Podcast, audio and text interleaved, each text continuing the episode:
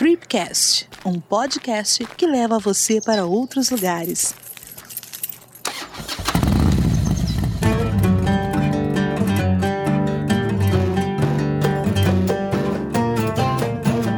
Fala galera, estamos começando mais um episódio do Tripcast e hoje estou aqui com uma amiga da época de Couchsurf, Melina. E aí, Melina, tudo bem? Oi, Evandro, tudo bem? Uma honra estar aqui hoje. ah, que legal. É uma honra para mim também. Você que eu conheci lá na época do Couchsurf, a gente já fez alguns rolês da hora juntos. Várias trilhas. É, várias trilhas. E uma época muito boa que eu fiz grandes amigos. E hoje a gente tá aqui para contar uma história sua, né? Uma história bem legal de uma viagem que você fez pro Marrocos, certo? Isso, foi em 2015.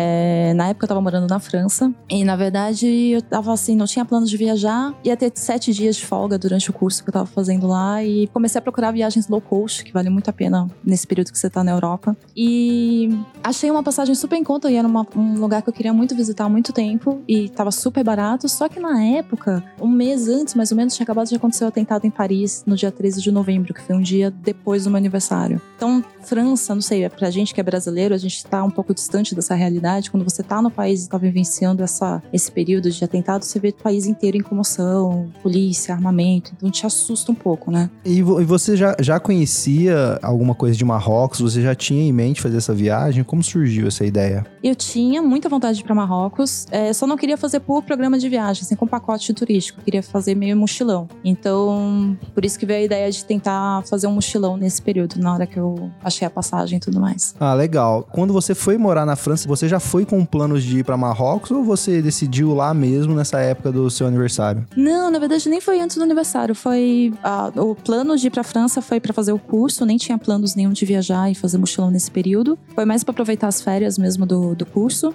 E na época do meu aniversário, na verdade eu estava visitando umas, umas cidadezinhas pequenininhas, uns vilarejos na França, e ia comemorar meu aniversário em Paris. Só que aí tava numa cidade chamada Effro, e um amigo meu falou que tinha uma cidade pequenininha chamada Honfleur. E aí eu troquei o roteiro, porque na verdade eu ia exatamente no lugar que tinha um atentado, comemorar meu aniversário no dia 12 de novembro. Aí eu falei: não, não, não quero passar em Paris, quero passar na cidadezinha, que é cidade, um vilarejo super fofo, super bacana. Tem umas igrejinhas feitas com um resto de construção de barco, é bem vilarejo. E eu falei, não, quero pegar um flare. E aí fui, passei o dia em um flare. E quando eu voltei, veio a notícia que teve um atentado, minha família super preocupada e tal.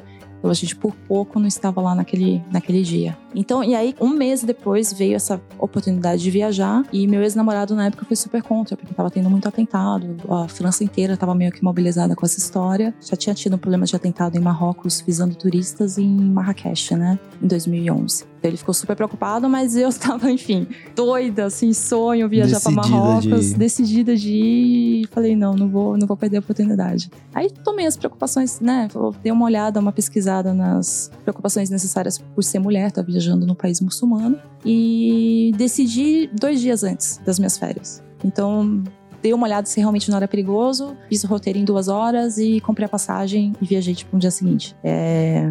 Eu acho que uma das coisas, eu não costumo viajar com o celular, então eu pesquisei tudo antes, fiz seu itinerário e, e, fui. Tudo na mão mesmo? Tudo na mão mesmo. Anotações aí, sem celular? Sem celular, né? Nossa. E, e aí você saiu de Paris. E qual foi seu primeiro destino aí em Marrocos? Eu comprei uma passagem de Paris para Marrakech. Cheguei numa, em Marrakech mais ou menos à tarde e tirei o dia para passear nos arredores. Acho que foi o primeiro o primeiro impacto. Mar Marrocos é incrível, né? Tem uma diferença cultural e ao mesmo tempo uma cultura milenar incrível. Mas quando você chega, você fica encantado, mas ao mesmo tempo o assédio com a mulher é muito grande. Você chama muita atenção. Eu tava de calça jeans, camiseta. São algumas preocupações que você tem que tomar de estar tá com a vestimenta correta, tentar não chamar atenção, porque turista já chama atenção, né? Principalmente mulher. Pra andar na rua, mais de 20, 30 caras às vezes seguiam ou andavam, mas eu fui muito tranquila, tentava conversar, tentava levar numa boa e aí eles acabavam sendo uns fofos e não aconteceu nada.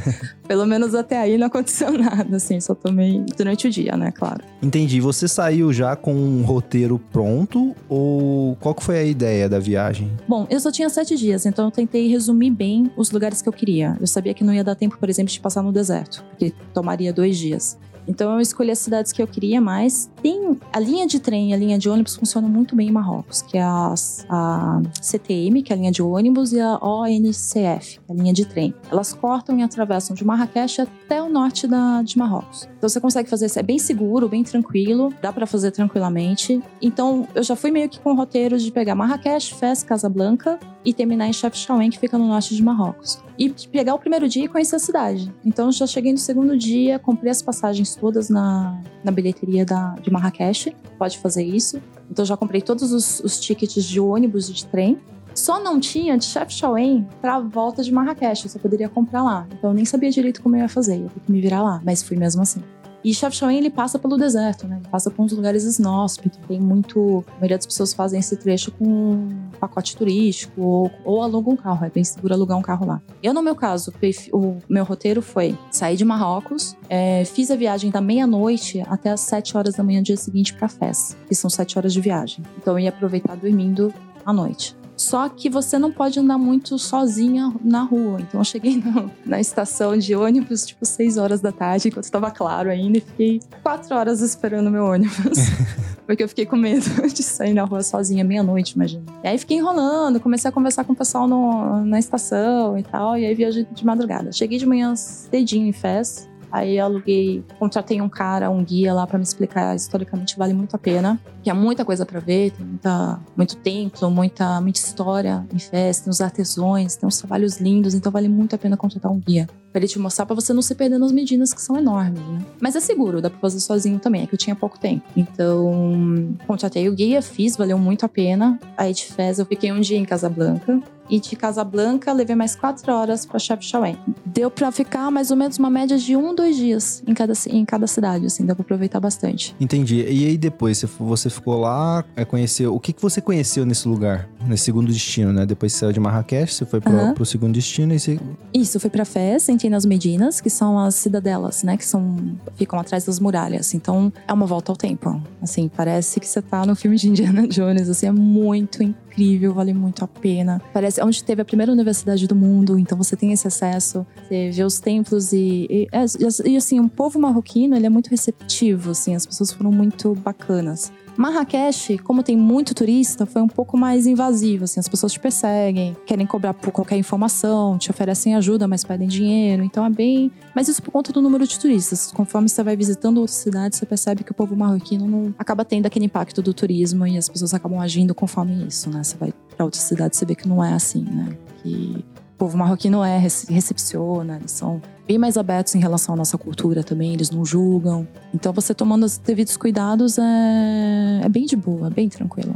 E depois, você foi para onde? Então, em Fez eu visitei todos os artesãos que faziam cerâmicas, que faziam tecidos e tudo mais, essa parte cultural. Em Casablanca eu dei uma volta pequena pela cidade para conhecer os templos. E onde eu fiquei mais tempo descansando foi em Chafchaouen, que é o vilarejo. Em, Vela, no, em Chafchaouen foi onde aconteceu uma cena uma, uma cena curiosa que eu comecei eu tava procurando um cuscuz com um preço acessível, eu só conhecia aqueles cuscuz que vendem pra turista, assim, bem fraquinho. E aí eu tava indignada, já com vários marroquinos tentando passar minha perna em mim, eu já meio julgando, né? Naquela tendência de julgar a cultura por tá, né, assim, me sentindo meio. E aí eu parei numa cabine e falei, pô, onde é que eu consigo? Um cara falava inglês. E aí eu falei, onde é que eu consigo cuscuz por um preço justo, né? Mas o cuscuz verdadeiro, marroquino mesmo. Ele, ah, vem almoçar em casa. E aí eu fui. E foi super, foi o melhor cuscuz da minha vida. Tipo, ele não cobrou nada, conheci a mãe dele, conheci a família dele e tava tendo uma festa no dia na cidade. E o prato é servido inteiro para você dividir com a família inteira. E todo mundo comendo com a mão. Então, tipo, era baba, era tudo. Você tem que ter totalmente a mente aberta para. Mas foi incrível, foi demais. Então, como que é isso? Comer com a mão, é, isso é normal lá na cultura é, deles, né? É normal. E o que, que você achou dessa experiência? Tem alguma regra de comer com a mão direita ou com a mão esquerda? Tem, tem. É um pouco parecido com a Índia. Eles, têm, eles comem com a mão direita porque eles consideram que a mão esquerda você se limpa. então, então não é anti-higiênico. Então você usa a mão direita para cumprimentar ou para comer. É bem curioso. E, e, eles dividem o mesmo prato, você não tem o seu prato. Isso eu achei um pouco estranho, mas normal, assim. Ah, Outra coisa, as mulheres não falam durante as refeições. Eu não parava de falar, né?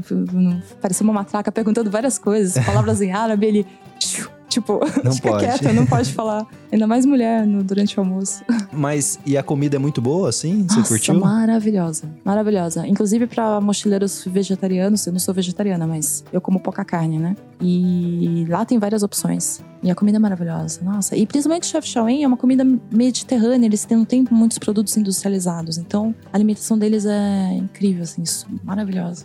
Ah, que da hora. Tem algum prato preferido aí, marroquino, que você... Ah, o cuscuz. é, o cuscuz. E ainda com leite de cabra, foi, foi incrível. E eles ensinando várias palavras em árabe, falando sobre religião. E é nesse mesmo episódio, depois andando na cidade de Chafchaouen, eu conheci um outro senhorzinho que me levou para as montanhas de Rife. As montanhas de Rife são a- essa cidade, esse vilarejo azul, é um vilarejo que foi fundado mais ou menos em 1471. É, havia uma tribo e parece que ela protegia do- da invasão dos portugueses na costa da África. E com o tempo veio, foi vindo, foi vindo judeus fugindo da expansão nazista na Europa, mais ou menos nessa época, e parece que eles pintaram a cidade de azul para em relação a uma homenagem ao céu, por estar mais próximo do céu, enfim. Outras pessoas falam que é para afugentar os mosquitos, que é, uma- que é por ordem prática, mas tradicionalmente ele é pintado de azul, então o vilarejo inteiro é azul, é a coisa mais linda, toda de bioconstrução, é incrível. Legal. E aí esse senhorzinho me levou pra tomar um chá de menta na casinha, na casa dele. Num fogalzinho, assim, bem, bem fuleiro, assim, bem, né? Mas assim, foi super fofo. Convidou pra ir pra casa dele, serviu o chá e me levou depois na montanha Rich. E a gente foi, ficou umas duas, três horas conversando. Super receptivo, sabe? Que legal. E é fácil encontrar pessoas que falam inglês lá? Olha, nas, em Chefchaouen foi, tinha bastante gente que falava inglês. É, agora, quando eu peguei o trem de volta, que foi onde eu passei um perrengue maior, é, não tinham pessoas que falavam inglês, assim, ninguém. Eles falavam ou francês, um francês super carregado, meio árabe, que não dava pra entender, ou, ou árabe.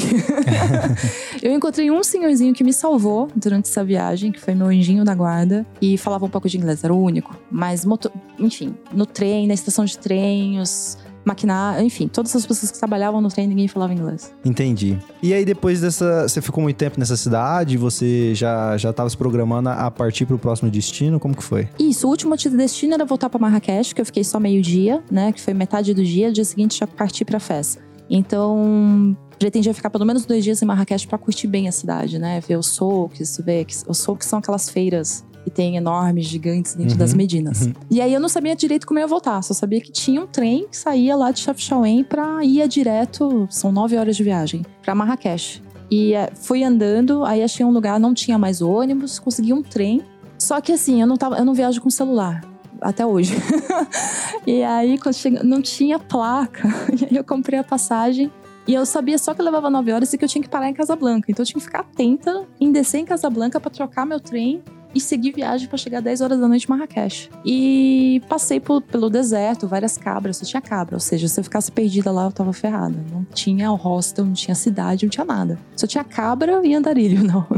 nas, nas paisagens, assim. E aí eu comecei a ficar preocupada, porque começou a dar 6 horas da tarde, eu sabia que tava perto de Casablanca e as- os pontos, as estações não tinham placa em português. Era tudo em árabe ou não tinha placa. Então eu não sabia se eu tava perto ou não. E aí eu comecei a perguntar e as pessoas começaram a olhar, eu já chamava atenção por ser estrangeiro. Eu comecei, só tinha árabe, só tinha ma- marroquino. E eu comecei a perguntar é, se tava perto de Casablanca e ninguém me entendia. E aí o anjinho da guarda que eu falei foi um senhor que. O único senhor que eu não perguntaria uma informação, porque era um gordão grande, enorme, assim, de dois metros de altura, com uma cara, assim, uma barba gigante, uma cara de. Desculpa, mas, né? Eu olhei e falei, nossa, ele tem cara de terrorista, eu não vou perguntar pra ele, tenho medo.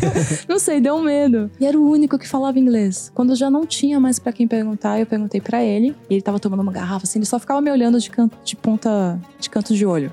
Aí eu fui perguntar pra ele e ele falava inglês. Ele, calma, já, ainda falta uma hora ainda pra chegar em Casablanca. foi a minha sorte, porque. Aí eu acalmei, ele falou: não, eu te aviso. Foi um doce, um doce, assim. Ele só tinha tamanho, porque era um doce de pessoa. E aí eu me acalmei, sentei. No que eu sentei, depois, chegando perto de Casablanca, vieram dois caras e me abordaram. Falando em árabe, e eu falei que eu não tinha dinheiro, e eles de ram, de ram, de ram, pedindo. E aí sentaram do meu lado e me cercaram. E aí eu fiquei um pouco assustada, assim, porque eu tava sozinha, não tinha turista no, no trem. E o homem olhou pra mim e falou, fez um sinal tipo, segura, não desce agora, vou ficar aqui te esperando.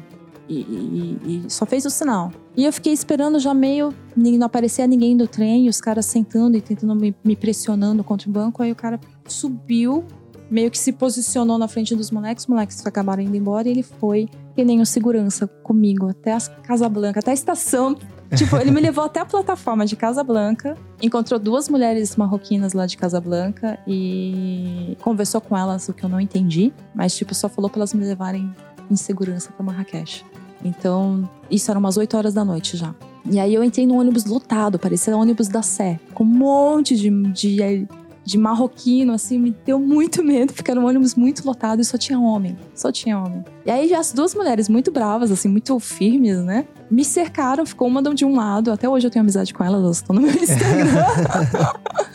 É, sentou uma de um lado, outra do outro, falou: fica tranquila. Elas falavam um pouco de inglês, né? Fica tranquila que você tá protegida. E era uma cabine fechada. Eu, cara, graças a Deus eu tô no meio delas, porque eu fiquei com muito medo, assim. Eu tá à noite, tipo, tem muito homem, assim, os caras, enfim, olhavam muito, né? Ficavam secando muito. E aí, chegando em Marrakech, elas me deixaram na estação, chamaram o táxi, falaram para cobrar o preço justo, e o cara do táxi me deixou no meu hostel. Então foi. Caramba. É, foi um pouquinho tenso essa parte final. Assim. E, e assim, Melina, por você ser mulher no, no lugar assim, você sentiu realmente muita diferença? Você, as mulheres te aconselhavam alguma coisa para você se vestir de alguma forma diferente do que você já tá acostumada? Tinha alguma coisa desse tipo, assim? Então, eu não senti. Eu lembro que uma vez quando eu tava, quando eu viajei para Grécia em 2018, eu fui para, eu passei por Dubai e eu fiquei um pouco chocada com a forma como as pessoas me olhavam. Era muito mais invasivo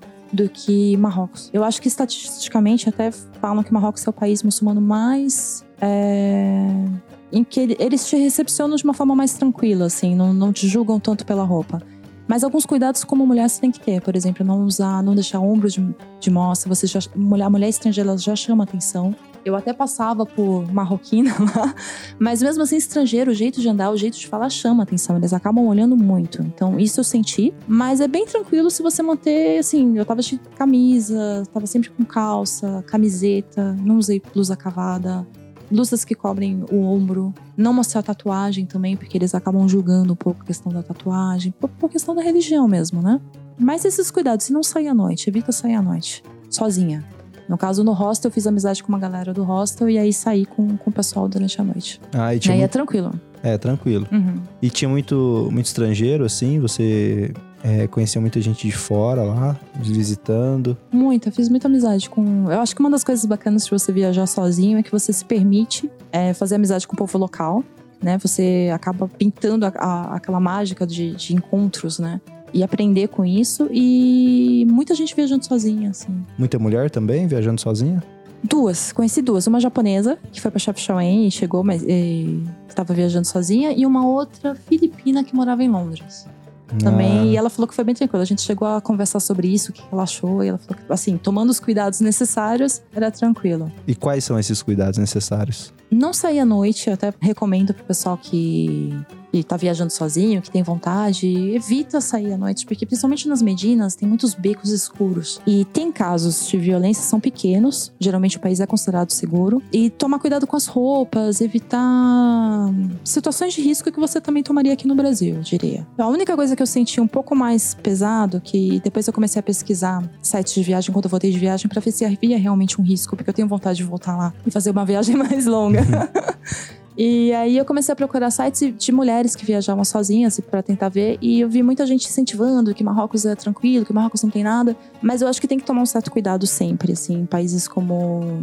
Ainda mais a gente que é brasileiro, a gente sabe riscos que a gente não toma aqui, a gente não deve tomar lá também. Agora em 2018 teve duas escandinavas que foram assassinadas em Marrocos. Elas estavam acampando sozinhas no Atlas, que é, é, a montanha mais alta do norte da África. Então, esses riscos, por exemplo, acampar sozinha, o trem, mesmo o trem que eu fiz de trajeto de volta, foi sorte ter encontrado o rapaz. Assim, eu, eu acho que geralmente é tranquilo fazer, mas tenta, né? Eu fui um pouco marinheira de primeira viagem, fui lá, me joguei. Eu acho que eu não faria isso com a minha mãe, por exemplo. Minha mãe quer muito viajar para lá, minhas primas também. E eu já penso, falo, pô, eu já faria um caminho diferente para não colocá-las em risco numa situação assim, só mulheres. Entendi. Né? Então acho que esses cuidados. É que eu fui meio achando que tá, né? e aí, por sorte, o anjinho da quadra tava lá, mas pesquisar um pouquinho mais, dar uma olhada realmente em quanto tempo é a parada, para não chamar atenção nesse sentido. Tá, mas no geral, assim, você achou um país Ai, seguro? super, super. Super seguro para viajar. Bem tranquilo mesmo. Ah, legal. Que época que você viajou pra lá? Na época do ano, assim? Foi dezembro de 2015. E é uma época boa? Tem alguma época que você aconselha ser uma época melhor pra viajar pra lá? O período da primavera é bacana. E outubro e novembro também é bacana. Porque a temperatura não tá tão quente. Quando eu fui, que foi dezembro, tava bem quente. Então você tá coberto ali pra não chamar atenção naquele calor. E a noite esfria. Então não chega a esfriar muito, nada que um casaco não resolva, você não precisa levar muita roupa. E. é só, sim. Entendi. O que que te fascinou mais, Melina, no- nessa viagem para Marrocos? Ai, com certeza é o fato de. O povo, eu acho que uma das coisas é, que testam a gente em viagem, principalmente quando são em lugares assim, um pouco di- diferentes da nossa cultura, é você. Cada um, lógico, vai ter uma experiência, vai ter uma reação, mas acho que a nossa tendência, quando a gente está com, com um país que tem uma cultura muito diferente da nossa, a primeira coisa que a gente acaba fazendo instintivamente é julgar. Então, talvez a primeira, minha primeira reação quando eu cheguei foi de êxtase, foi de nossa, que lugar incrível, porque você chega em dromedário, parece uma volta pro passado. Só que no segundo dia, como eu tava em Marrakech, que é um lugar que é- tem muito turista, mas muito turista mesmo, você é muito abordado. Se a cada cinco minutos você é abordado com alguém tentando tirar dinheiro de você, então você fica meio pé, você fala, você se sente meio manipulado. Uhum. Mas depois você vai começando a viajar aos outros lugares, as outras cidades, você pega a, a forma desprendida do povo de querer te ajudar sem esperar nada em troca, isso é lindo, sabe? Então você começa a perceber, não, é porque ali especificamente tem turista, isso acontece no mundo inteiro. Sim. Não é, não é aquela cidade. Então você não julgar um país inteiro por uma experiência ruim que você teve, Sim. né? É Tentar se abrir para viver outras experiências e deixar como o rapaz que me ofereceu comida na casa dele, com leite de cabra e, e foi, pô, foi uma super experiência. Eu acho que é o que vale nessas viagens, né? Essa troca. É, e dos lugares que você conheceu, das paisagens, de museu talvez que você visitou, ou Uhum. da feira, tem algum lugar que, que você destacaria, assim? Dos loj- eu com certeza eu voltaria para visitar vários outros lugares, mas eu acho que Chefchaouen é um lugar que vale muito a pena ver, que é esse vilarejo. O povo é muito legal, assim, lá tem plantação de maconha, né, que eles fornecem para a Europa. Então é normal as pessoas te oferecerem rachixe o tempo todo, mas não é uma cidade perigosa, é bem calma, é bem tranquila. E Fez. Fez. Marrakech com certeza é parada obrigatória e Fez foi a cidade que eu mais gostei porque historicamente ela, culturalmente, ela tem todos aqueles trilhos, toda a história islâmica, todos os templos, é uma volta ao tempo. Assim, é incrível você ver ele, o povo mantendo a tradição de mil anos atrás. Isso é não tem nada que pague, assim, é quase que uma volta ao tempo. É, isso que você falou agora, eles plantam maconha lá legalmente. Como é que Sim. funciona isso? É, a- é uma das, não sei se maiores ou melhores plantações de maconha que tem. Eles exportam para a Europa e a regra é que eles podem plantar à vontade, só não podem consumir. Até tem uma, uma experiência curiosa que quando eu tava pegando o trem para volta para Marrakech, eu encontrei um argentino que tinha experimentado essa maconha. É, não tenho nada contra, mas eu, eu não fumo, né? Não, não experimento, enfim. É, e aí, e esse menino tinha experimentado e veio pedir socorro pra mim durante a viagem. Ele, ah, você é brasileiro? Desesperado, você é brasileiro? Eu sou argentino. Eu, ah, que legal. Eu falei, então, ele tava tendo umas. Ele falou que a maconha de lá era muito forte. Não sei se deveria falar isso. Claro, Aqui? é, fica à vontade. Enfim, que a maconha era muito forte e ele tava tendo alucinações. E aí ele me chamava, pelo amor de Deus, não me deixa sozinho aqui no ônibus, porque a gente Nossa. tinha que pegar um ônibus até a estação de trem mais próxima. E aí ele foi até a frente e falou: Você não quer sentar ali atrás comigo, por favor, porque eu tô, eu tô um pouco nervoso. e assim, conselho que eu tô pra quem for pra Chefchaouen e quem curte essas coisas: cuidado. Porque a polícia, se a polícia pegar, vai, tipo, você vai preso. Por isso que o menino tava ali desesperado, Ah. porque a polícia chegou a parar ele. É, lá tem plantação de maconha, mas você, a polícia não pode ser usado. É, na verdade, eles exportam. Entendi. Só pra E não pode fotografar também. Eu vi umas senhoras que carregavam as plantas de. E eu tentei fotografar e ela me xingou muito. Assim, Ah. eles não gostam que fotografe. E álcool tem alguma limitação por ser um país é, muçulmano? Quando você vai pra Marrakech, que tem os cafés fora da Medina, como é uma área mais de turistas, você consegue dar pra beber. Pra mulher, pior ainda, assim. Você vê os homens bebendo, homens marroquinos, mas mulheres é difícil. Mais fora das Medinas, que são as cidadelas, e onde tem mais turista. E nos mercados você não acha bebida. Não tem. Só o uísque deles, que é o chá de menta. Mas tem, tem uma regra é, pesada como a da maconha, de, da, da polícia poder prender alguém que. Não, acho que não. Acho que só repressão mesmo. Entendi. E é difícil, você não encontra pra vender. É um problema. você- é muito difícil você encontrar pra beber.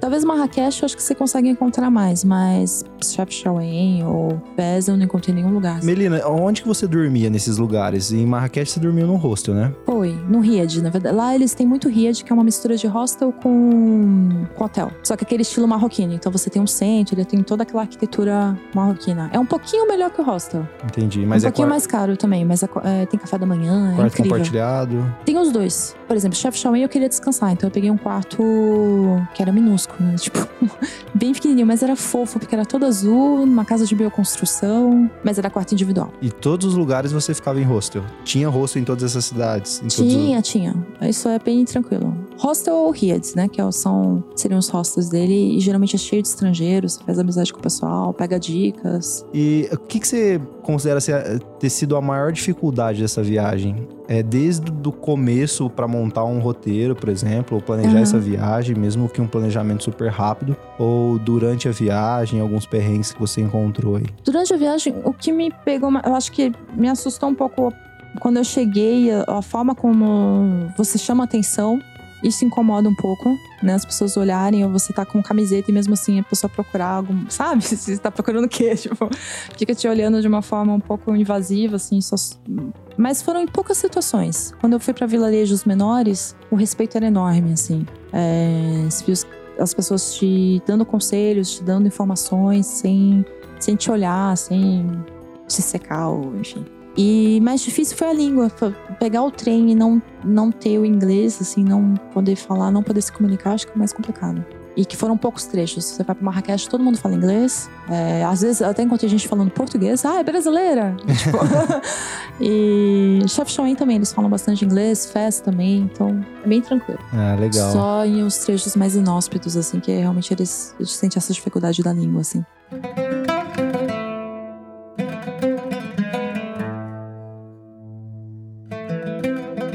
Então, você já, já disse aqui que você tem vontade de voltar, né? Uhum. E o que, que você quer fazer nessa volta? Você já tem um, um plano de onde você quer visitar, o que, que você quer fazer? Porque foi uma viagem relativamente rápida, né? Foi uma viagem de sete dias, praticamente, né? É, o que, que você gostaria de fazer nessa volta para Marrocos? Eu queria voltar pra Chefchaouen e ficar mais tempo, porque eu descobri depois que tinha. Eu queria pegar essa parte de cadeia de montanhas e, e das cachoeiras que eu não fui. Então ficou aquele gostinho de quero mais, sabe? Tipo, queria ficar pelo menos mais uns quatro dias curtindo natureza, pegando montanha, pegando esses trechos. E a parte histórica, porque tem umas outras cidades como é, Rabat, eu não passei por Rabat, o deserto, enfim. Pegaria esses trechos e tentaria visitar as- os amigos que eu fiz lá, marroquinos. Ah, legal. Você- mantém contato ainda, né? Mantenho contato. Cara, muito legal isso. É, desse período que você ficou em Marrocos, você disse já que a comida é uma comida muito boa, que você disse que em algum, alguns momentos você foi convidado a tomar chá. É muito comum lá em Marrocos, né? As pessoas tomam chá o tempo todo, né? O tempo todo, chá de menta. E é maravilhoso, eles tomam, sei lá, umas seis, sete vezes por dia. Tem até o ritual de sentar na varandinha. Aliás, é uma coisa que eu recomendo. Chegar em Marrakech, pega aqueles cafés que ficam no topo. Porque você consegue observar a cidade inteira de cima, sem ninguém tá te olhando. Você consegue ver o dia a dia dele, sabe? O cara que tá vendendo pintinho, tá vendendo caramujo. Enfim, você pega o dia a dia dos comerciantes, sem ninguém tá vendo o que você tá observando e aprecia o chá no topo do, da- dos cafés. É maravilhoso. E a comida é muito à base de vegetais e cuscuz, enfim, daquele, daquela farinha serraceno. É maravilhosa. Quando você viaja, que você viaja sem celular, obviamente você tá sem um GPS, por exemplo. Você tem um, um diário. Como que você controla a sua viagem num papel? Você costuma anotar algumas coisas? Como que funciona? É, no caso dos Riads, eu, eu- alguns eu tinha já reservado na França. É, então já tinha, já tinha traçado meu itinerário na França mesmo e, e- e visto. De vez em quando eu, eu frequentava os cybercafés. Por exemplo, em Fez eu peguei um cybercafé pra mandar notícia que eu tava viva e que tava tudo bem. Porque eu tava sem celular, então eu mandava, mãe, tá, tá tudo bem. E mandava mensagem pro meu ex-namorado também, que tava tudo, tudo correndo bem. Mas eu costumo carregar diários e eu faço mais ou menos um trajeto e vou anotando tudo, assim, todas as sensações, todas as experiências. Eu faço diário de viagem há uns 25 anos. Que legal. Desde os 15, é, por incentivo da minha mãe e da minha tia, numa viagem que a gente fez de mochilão em família. E ela falava: anota os dados históricos, porque um dia você esquece, anota as sensações, os- os aprendizados durante a viagem, porque é isso que conta, né? Então eu comecei a anotar, só que aí eu, eu ficava com preguiça de escrever e comecei a desenhar. Então ficou um misto dos dois: desenho, ilustrações e, e, e, sensações, experiências. E aí eu carrego esse diário para cima e para baixo no diário que eu tava, que tava escrito todo o meu itinerário e, e consulta tudo, tipo a linha de trem que eu tinha que pegar, onde eu tinha que me informar, se acontecesse perigo para quem ligar, enfim, tudo isso. Cara, como que é isso, esse diário? Então você, é, durante a viagem, todos os dias você escreve um pouco no diário, você faz alguns desenhos? Sim. Cara, sim. que legal. Escreva um pouquinho do que foi, o que me chamou mais atenção, as pessoas que eu conheci, as experiências, o que, que eu aprendi de, de diferente com aquela cultura, o que, que me trouxe de de sensação, de sincronia, porque quando a gente tá nessas viagens, principalmente de mochilão e viajando sozinha, acontece muita sincronia. Acontecem muitas pessoas que cruzam o seu caminho e que trazem uma, uma mensagem ou alguma coisa bacana, sabe? E aí eu anotava tudo isso no diário ou ilustrava, fazia algum desenho de um, por exemplo, uma coisa boba, mas que eu cheguei fascinada em, em Marrakech e um camelo ficou uns 15 minutos olhando para mim ali, está falando, eu falei, por que tá olhando estrangeiro? Eu desenhei o camelo no diário, então essas coisas, assim, coisas que me chamavam a atenção, eu registrava no diário e aproveitava e usava ele como consulta também. Além de mapas de viagem que eu comprava no caminho, né, de da linha de trem, enfim. Isso sempre. A primeira coisa que eu chegava era ir no, no centro de informações e pegar um mapa da cidade e um mapa do trem, da linha de trem, de onde eu tinha que comprar essas coisas pra estar, tá, enfim. Tudo em mãos. E a gente pode compartilhar algumas imagens desse diário aí no. Pô, com certeza. Nossa... Ah, legal. Com certeza. A ideia até, durante a viagem, como eu tava sempre escrevendo, a galera tanto na França quanto todas as viagens que eu fiz, a galera me parava pra ver. E, e, e aí falou: por que, que você não publica? Publica, isso é legal dar umas dicas de viagem com as ilustrações. Então, quem sabe aí um dia eu coloco aí em A. Mas não, super bem-vindo colocar algumas ilustrações. Ah, legal. E hoje em dia você para pra ler coisas de viagens muito antigas, assim? Você, é, às vezes, tem algum momento para relembrar essas histórias no seu dia a dia? Os mais recentes eu não releio, mas os mais antigos eu releio e é muito engraçado. Por exemplo, na época que eu morei no Japão, eu descrevi a casa, então tem a planta e o layout da casa, como era, com tatame. E coisas que você esquece, principalmente de sensações. Sensações são, são uma coisa. Você lembra os lugares que você foi, você lembra historicamente dos lugares, o que, que você aprendeu, mas as sensações às vezes se perdem. E aí você relendo o diário, volta e, nossa, eu pensava daquele jeito. Tipo, né? Pô, ouvir um, ouvir um desenho que você, nossa, bacana. Vem muito, muita nostalgia. Muito interessante, porque é muito diferente de uma, uma, uma foto, né? Porque é uma foto que você é. pode ver, pode relembrar algumas coisas, mas você anotar o que você sentia naquele momento e depois você ler, você vai lembrar de fato o que estava acontecendo, qual que era aquele momento que e você congelou assim na, naquele texto, né? Bem legal. Total. E tem os lugares que eu mais incríveis, essas experiências mais incríveis que eu tive, eu nunca consegui fotografar. Eu acho que esse é o X da questão. Eu sempre eu gosto de fotografia, amo fotografar, mas é, os lugares que foram as experiências que você se entrega de alma, realmente eu desenhei no diário, porque não tinha como registrar aquele momento, era, era único. Nossa, muito legal, gostei muito dessa ideia aí do diário. Eu acho que eu não tenho é, uma habilidade para fazer alguns desenhos assim, mas eu gostei da, da ideia de escrever o que, que você tá sentindo naquele momento, para você ter mais detalhes da, da viagem, né? É muito legal isso, gostei. É, e aí a gente compartilha com os nossos ouvintes algumas imagens desse diário aí. É, Super, pra galera ver o que, que você faz. é legal. É, Melina, e tem é, alguma história assim que te chamou muita atenção durante esse, essa viagem? É, além de todas essas que você já contou pra gente, tem alguma outra que você gostaria de contar, compartilhar? Tem. A que me chamou. Eu lembro que quando eu cheguei em Chafchaouen, que foi o vilarejo, o vilarejo fica bem no meio das montanhas Riff. E eu cheguei à noite, às 8 horas da noite. Quando eu acordei umas 5 horas da manhã, meu quarto era privado, né?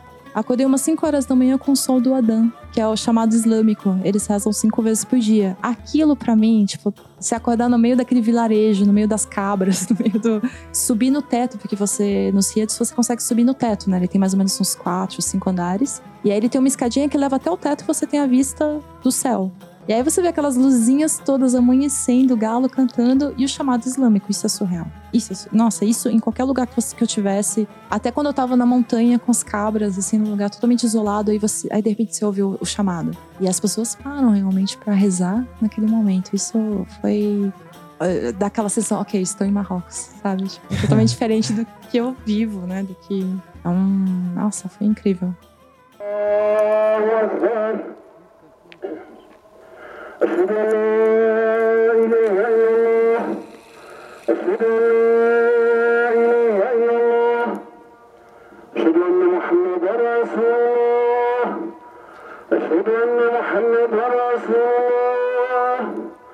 حي على الصلاة. حي على الصلاة.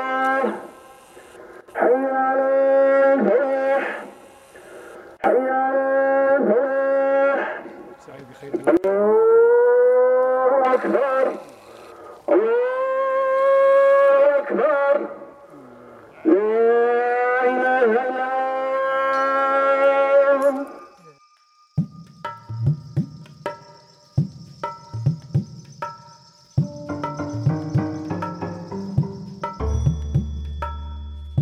que, que significa pra você viajar? Que, que você pensa? Como que você reflete falando de, de viagem? Eu acho que, principalmente quando você não usa o celular, você está desconectado realmente do que está acontecendo na sua cidade, no seu país, nos seus amigos. Enfim, você se desconecta para conectar com aquele momento que você está vivendo. Eu acho que traz um autoconhecimento seu e você aprende tanto. Eu acho que você fica tão mais é, aberto a novas experiências, as pessoas agirem diferente de você e você entender. Eu acho que você fica mais aberto para compreender o outro, sabe? Para julgar menos, para estar mais aberto a, a entender que as pessoas vivem de formas muito diferentes das nossas. Ah, eu acho que o maior presente de viagem é isso, é essa experiência que você ganha de troca. De ver que tem pessoas boas, que tem pessoas puras, que você, durante essas viagens, como você encontra com pessoas boas durante o caminho, que te ajudam e que você não sabe o nome, você nunca mais vai encontrar na vida. E elas te ajudaram, assim, tão de coração, assim, em vários lugares. Eu lembro de uma viagem, a última viagem que eu fiz foi um mochilão pela Tailândia.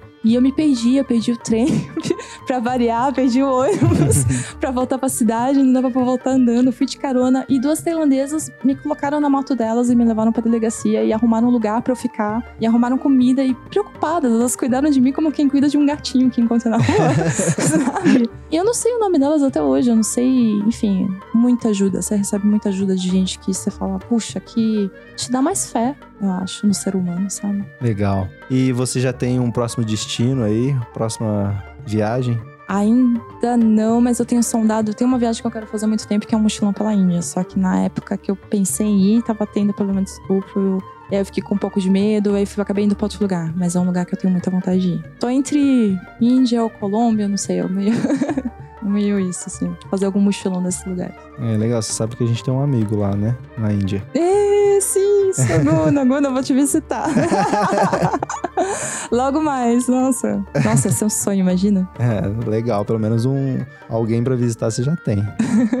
Como um, um outro sonho, como você realizou esse da viagem pra Marrocos, você tem um, um novo sonho de conhecer, de fazer uma viagem? Eu tenho, acho que Índia e Nepal são dois lugares que eu queria muito conhecer, é, mas eu queria conhecer com um tempo maior, sabe? Não uma viagem rápida ou uma viagem de pacote. Tinha vontade de pegar um, um mochilão, mas aí eu preciso de mais tempo para planejar, porque eu sei que não é fácil. É, tem algumas dificuldades aí para organizar uma viagem dessa. E eu muita vontade de ilus- continuar ilustrando e fazendo várias, vários desenhos aí das viagens. Possível um dia poder compartilhar mais. Legal. Melina, muito obrigado. Ah, eu que agradeço. Nossa, foi um prazer. Foi muito legal falar com você, assim, você contar essa história. É interessante, uma história diferente. É uma mulher viajando sozinha num, num país muçulmano. É, isso é algo que muitas pessoas ainda têm um pouco de preconceito. É, as pessoas se preocupam muito né, com, uma, com uma viagem dessa forma. E você foi, fez a viagem sozinha, ainda passou um pouco de perrengue, mas mostrou que é possível e que é um país seguro, relativamente seguro. É, mesmo para uma mulher viajar sozinha. E que tem muitas pessoas boas, né? Acho que isso é legal, como você compartilhou aí o seu, seu, seu ponto de vista para viagens. É, os preconceitos que a gente quebra, a- o tanto que a gente compartilha de cultura e o tanto de pessoas boas que tem espalhadas pelo mundo aí, né? Nossa, total. É bem isso. Muito obrigado então por esse papo. Foi muito rico aqui pra gente. Com certeza os ouvintes vão gostar muito dessa história sua. E é isso. Muito obrigado mesmo, viu? Nossa, eu que agradeço. Eu espero, enfim, foi um prazer estar aqui falar um pouquinho sobre a minha experiência. E para as mulheres viajantes, mochileiras, falar: nossa, Marrocos é incrível, vão, assim, só tomem os cuidados necessários, porque realmente essa coisa, questão do atentado de, de, do terrorismo realmente é uma coisa que. Mas Marrocos é um dos países mais tranquilos de viajar, assim, para mulher, assim, tomando os cuidados necessários, é, vale muito a pena. É isso aí, caro ouvinte. É, acessem as nossas redes sociais no Spotify, clique em seguir lá. Também coloque umas estrelinhas no no Apple Podcast. É, estamos aí, Instagram, Facebook. Muito obrigado. E é isso. Valeu, pessoal. Tchau, tchau.